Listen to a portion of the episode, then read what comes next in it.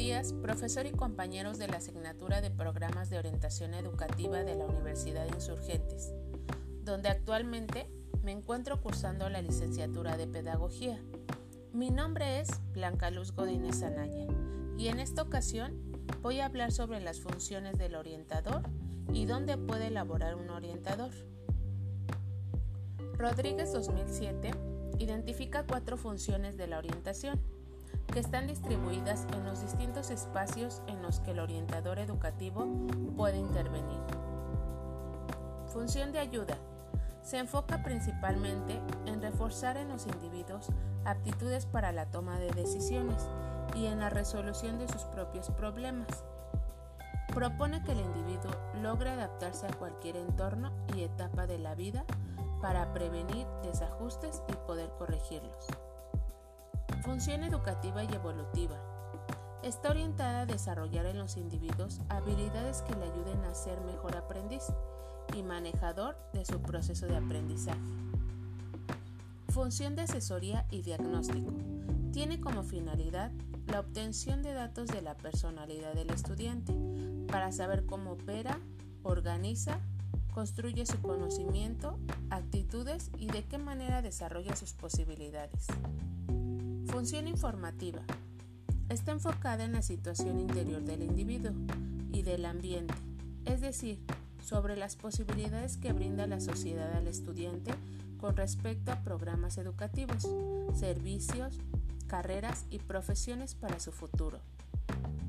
El orientador puede elaborar en un centro educativo colaborando con los docentes para mejorar el desarrollo del alumnado de manera integral trabajando en un estrecho vínculo con el equipo directivo y promoviendo la innovación en la práctica educativa.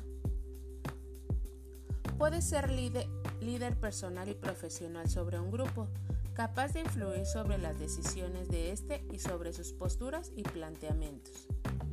Tener el rol de dinamizador, siendo capaz de introducirse en una estructura, adquiriendo la autoridad necesaria rol de comunicador, como podrían ser oidor de personas, escucha activa, que ocupa mucho tiempo a los orientadores y que creemos que podría considerarse una actitud y aptitud deseable en los orientadores.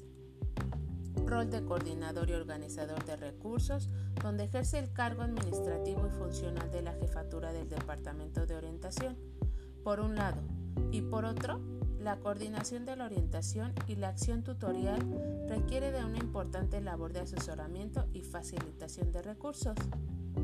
Otro rol que podría tener es el de evaluador, que se caracteriza por la competencia en tareas de valoración, diagnóstico e investigación de instituciones, procesos y personas.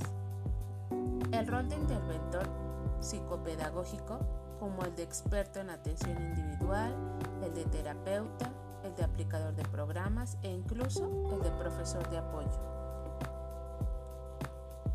Concluimos que la orientación educativa es un proceso continuo y variado de ayuda para la mejora de los procesos de enseñanza-aprendizaje, que afecta a toda la comunidad educativa, alumno, familias, docentes, órganos del centro y equipo directivo, en todos sus aspectos y a lo largo de toda la vida.